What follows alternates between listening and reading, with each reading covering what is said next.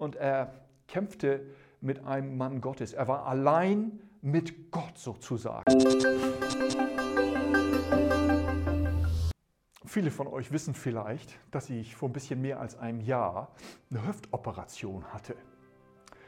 Und ähm, dann auch ziemlich lange gebraucht habe, bis ich mich wieder erholte, weil ich nämlich sehr lange gewartet habe, dies sehr lange rausgezögert habe. Das hatte schon seine Gründe auch, aber sehr lange rausgezögert habe mit dieser OP. Ähm, jetzt, so kurz vor Weihnachten, das ist ein bisschen mehr als ein Jahr her, ähm, habe ich gemerkt bei einem Spaziergang, dass ähm, ich schon noch einen kleinen Kinken habe im, im, im Gang, aber dass meine Frau sagte dann, das ist also so offensichtlich gar nicht mehr. Das, da muss man schon ganz genau hingucken, damit man das merkt. Und das hat mich natürlich gefreut. Die Geschichte, in die ich euch hineinnehmen will, spricht auch von einem Mann, äh, der mit Gott gekämpft hat und äh, dabei auch an der Hüfte verletzt worden ist. Der ging aus diesem Kampf als Behinderter raus. Und es handelt sich natürlich um Jakob. Der hatte sich zerstritten mit seinem Bruder Esau und war jetzt kurz davor, nach einer ziemlich langen Zeit, den Esau wieder zu treffen. Die Geschichte steht in äh, Genesis 32, die letzten zehn Verse 22 bis 32, wen das interessiert.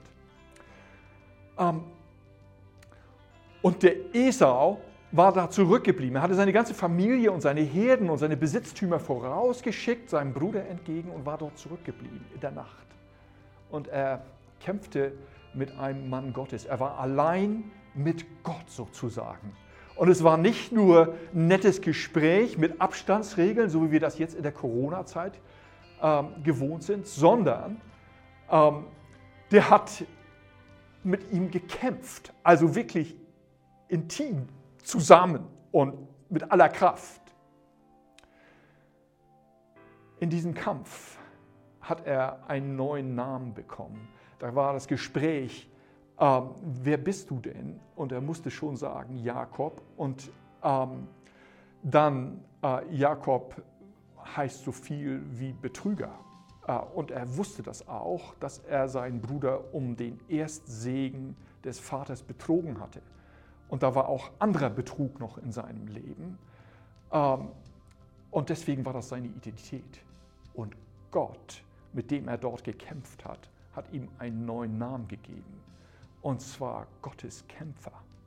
Und warum? Weil Jakob, obwohl ihm das bewusst gewesen ist, dass er mit Gott kämpft, nicht losgelassen hat.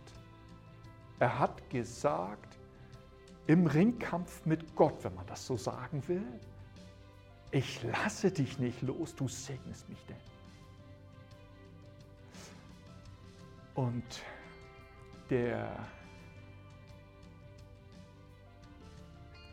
ja, Gott hat das geehrt, dieses ehrliche, intensive, echte Suchen nach Gott mit dem Segen, indem er ihm einen neuen Namen, eine neue Identität gegeben hat.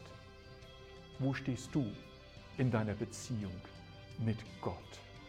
Und wann hast du das letzte Mal so eine intensive Zeit mit Gott erlebt, wo du gespürt hast, dass er dich segnet und verändert?